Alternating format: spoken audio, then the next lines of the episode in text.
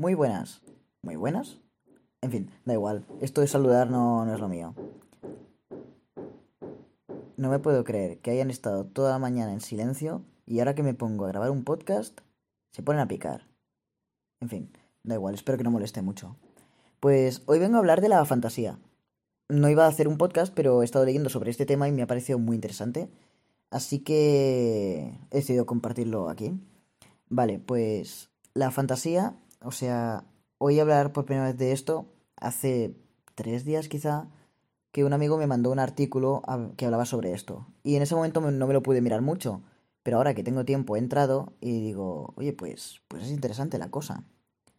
La fantasía es una condición que las personas que la tienen no pueden imaginar cosas, en plan, tienen la incapacidad de ver imágenes mentales.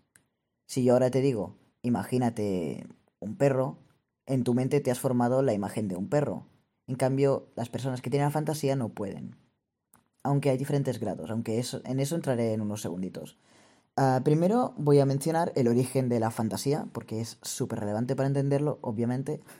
en fin, se ve que en 1880 un señor que se llamaba Sir Francis Galton, lo estoy leyendo, ¿vale? No es que me lo sepa, hizo un estudio psicométrico sobre las diferencias individuales en la capacidad para generar imágenes mentales.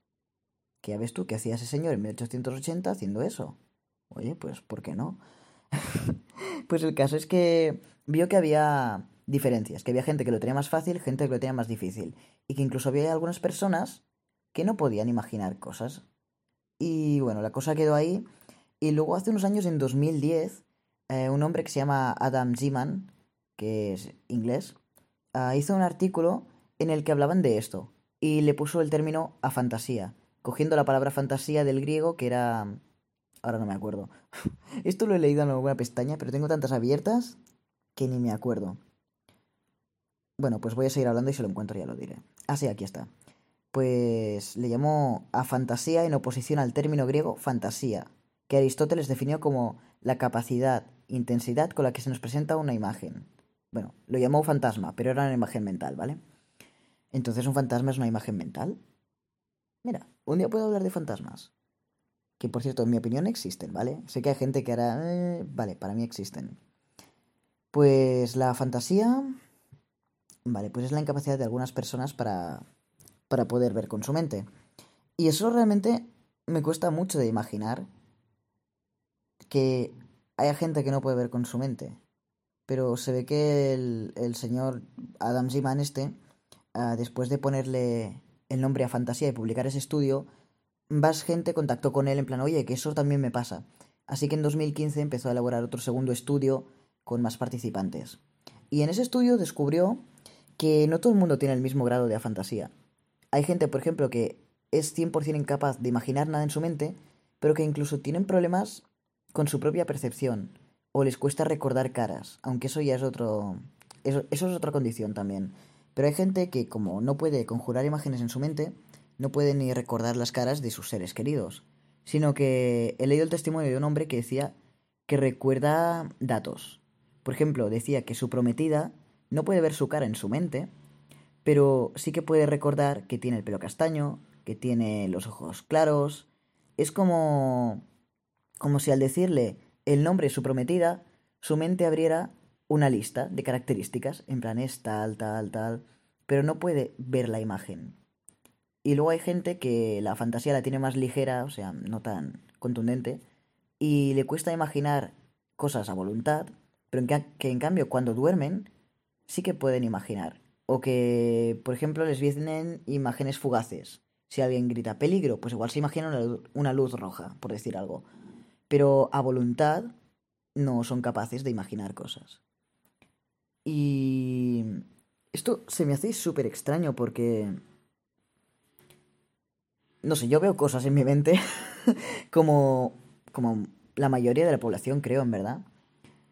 Pero no me imagino lo que va a ser pensar con datos. Claro que he leído que hay gente que al tener a fantasía tienen pues muy buena memoria sobre datos. Igual saben decirte qué altitud tiene el volcán más alto del mundo, pero no saben decirte, no sé, si les dices imagínate una pera, no pueden ver la pera.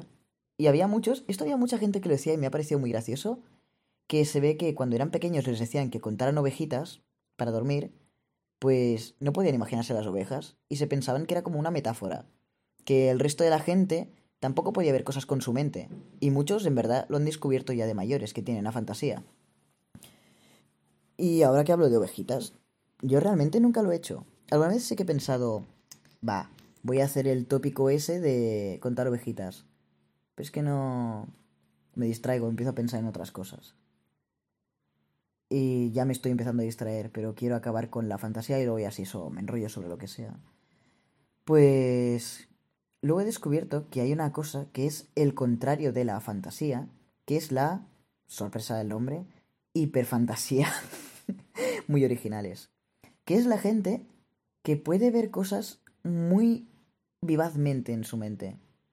Tú les dices algo y pueden... Es que me cuesta mucho explicar esto, porque se me hace más fácil imaginar la hiperfantasía que la fantasía. Así que he encontrado aquí en Reddit como una lista de cosas para, para imaginar y dice, vale, ah, imaginación visual. Imagínate una manzana en un plato, ¿de acuerdo? ¿De qué color es la manzana? Verde. ¿De qué variedad es la manzana? Mira, yo no tengo ni idea porque no me gusta la fruta, así que no sé qué variedades hay, pero es, es una manzana, normal para mí.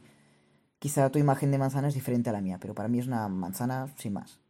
¿De qué dirección viene la luz? Es... Es frontal, pero un poco desde arriba, porque hace sombra hacia el lado. ¿Hay un reflejo? Sí, en la parte izquierda superior, en una esquinita, se ve el reflejo de la luz. ¿Hay imperfecciones? Si me imagino la manzana muy de cerca y doy vueltas a su alrededor, sí, claro que tiene imperfecciones. Tiene como una marca, como una hendidura. Tiene diferentes colores dependiendo de la zona, vale, sí, es una manzana. Y puedo imaginar... Ah, mira, esta pregunta. ¿Puedo fácilmente hacer zoom en la manzana y rotar alrededor como si fuera un objeto 3D en mi mente? Sí, claro que puedo. La puedo ver desde arriba, desde abajo. Pero eso lo puedo hacer con todo. Si me imagino una silla, ahora mismo estoy viendo una silla flotando en un espacio negro que está rotando, flotando. ¿Vale? Sí. Y luego audio. Imagino una canción. ¿Vale? Me imagino una. Me imagino... Mmm, This is Hardcore, de Pulp. ¿Tiene todos los instrumentos? Sí, van entrando poco a poco. Sí, los oigo todos. Cambian la voz, el tono. Sí, claro, a veces más fuerte, más floja, ahora es más aguda, sí. ¿Oigo palabras de verdad o solo un... que yo en verdad muchas veces no me sé la letra de las canciones y me la invento súper mal. sí, ¿Oigo las palabras? ¿Oigo los tambores? Claro que sí. ¿Puedo cambiar el tempo? Mira, esto no lo había probado nunca, pero... sí que puedo hacer que suene a cámara más rápida. Bueno, cámara rápida. Puedo hacer que suene más rápido y más agudo y luego que suene más, más lento y más grave. Oye, pues esto es muy divertido. Pero yo, si puedo hacer todo esto, ¿qué significa? ¿Que pienso, o sea, que imagino normal o que tengo hiperfantasía? Porque he podido hacer todo lo que me pedían. Pero igual eso es algo que todo el mundo puede hacer. Claro, es que yo no sé cómo piensa la gente, solo sé que tengo una imaginación pues pues bastante vívida, pero pero no sé si es más vívida que la del resto de la gente. Por ejemplo, eso creo que leí una vez que hay gente que no lo puede hacer, pero no sé si es un mínimo de la población. Lo de imaginar cosas en la voz de alguien, pero cosas que no le has oído decir. Por ejemplo, yo ahora puedo imaginarme la voz de cualquier amigo diciendo, no sé, cualquier chorrada que se me ocurra ahora. El sofá es rosa y no me gusta porque no pega con mis zapatos verdes. Yo eso no se lo he oído decir a nadie, pero ahora mismo he escogido a una persona y sí que oigo su voz en mi cabeza diciendo eso. Pero no sé si eso es muy raro, si es meh o si es algo que todo el mundo puede hacer. Porque es que me encantaría poder meterme en la mente de otras personas y ver cómo imaginan las cosas. Es que realmente sé que tengo una imaginación activa, pero Por ejemplo, muchas veces el otro día estaba sentado y de repente me imaginé que estaba en el edificio de enfrente, de noche, viendo todas las luces desde arriba, se veían increíbles, y luego todo seguido me imaginé que estaba sentado en un espigón enfrente del mar, de noche, con las olas súper fuertes, hacía un frío, oh Dios mío, me mojé hasta el brazo porque me cayó una ola encima, que lo digo como si fuera real, pero eso no fue real, solo me lo imaginé.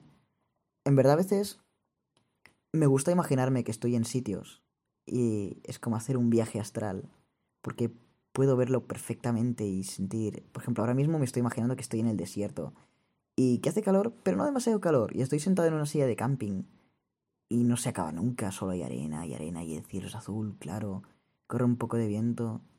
No sé si es un tiempo realista para un desierto, porque no he estado nunca, pero pero lo puedo sentir en la piel. Aunque es extraño porque siento lo que estoy sintiendo ahora en mi casa, es decir, que estoy bien, aquí con un jersey y tal, no tengo frío, no tengo calor, pero al mismo tiempo noto el calor de estar en el desierto. Y es como sentir dos cosas a la vez. Y es, es curioso. Porque, a ver, yo no he estado nunca en el desierto, pero el hecho de que pueda imaginármelo tan vívidamente, ¿realmente puedo decir que he estado, aunque sea de forma mental? sé que es incorrecto, no puedo decir que he estado en un sitio en el que no he estado. Pero si siento que he estado, es como la en Harry Potter, aquí referencias guays. En Harry Potter, cuando Dumbledore le dice eso de aunque haya pasado dentro de tu mente, quien dice que no ha pasado, no recuerdo muy bien cómo es la frase. Pero si hay cosas que yo estoy viviendo dentro de mi cabeza, realmente las estoy viviendo, aunque no a nivel físico. En un plano físico obviamente no, pero a nivel mental sí que estoy viviendo muchas cosas.